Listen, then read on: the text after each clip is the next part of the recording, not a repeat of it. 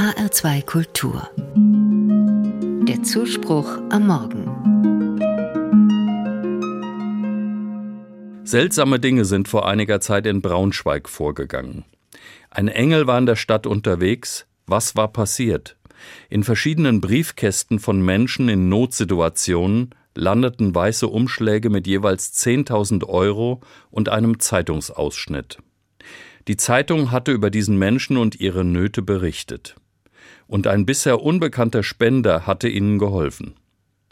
Er hat sein Geld anonym an die verteilt, über die berichtet worden war, direkt in die Briefkästen. Einer der Empfänger war der 14-jährige Tom. Seit einem Schwimmunfall vor sieben Jahren ist er schwerbehindert. Eine Redakteurin der Braunschweiger Zeitung hatte über Tom geschrieben. Und dann kam ein Briefumschlag für ihn.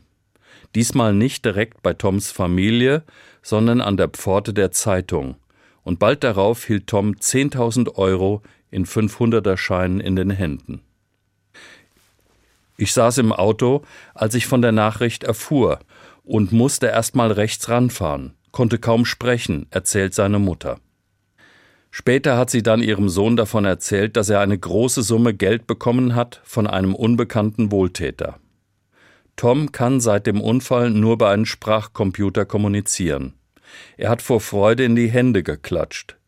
Von dem Geld wollen die Eltern das Grundstück aufschütten lassen, weil ihr Sohn immer schwerer zu schieben wird. Außerdem möchten sie eine Therapie für Tom buchen, die von der Krankenkasse nicht übernommen wird.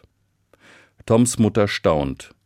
Dass in einer Leistungsgesellschaft, in der jeder nur an sich selbst denkt, irgendjemand so etwas Selbstloses macht, hätte ich nicht gedacht.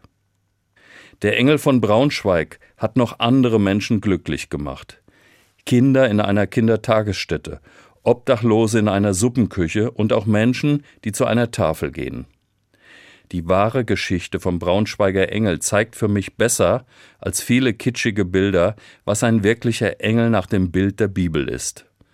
Man erfährt nichts über den Engel selbst, aber da, wo er auftaucht, da bekommen Menschen eine gute Botschaft und ganz praktische Hilfe für das Leben. Auch mir ist einmal so etwas passiert. Es war früh morgens irgendwo im Westerwald und stockdunkel mitten im Winter. Ich war mit meinem Auto in eine Schneewehe gefahren.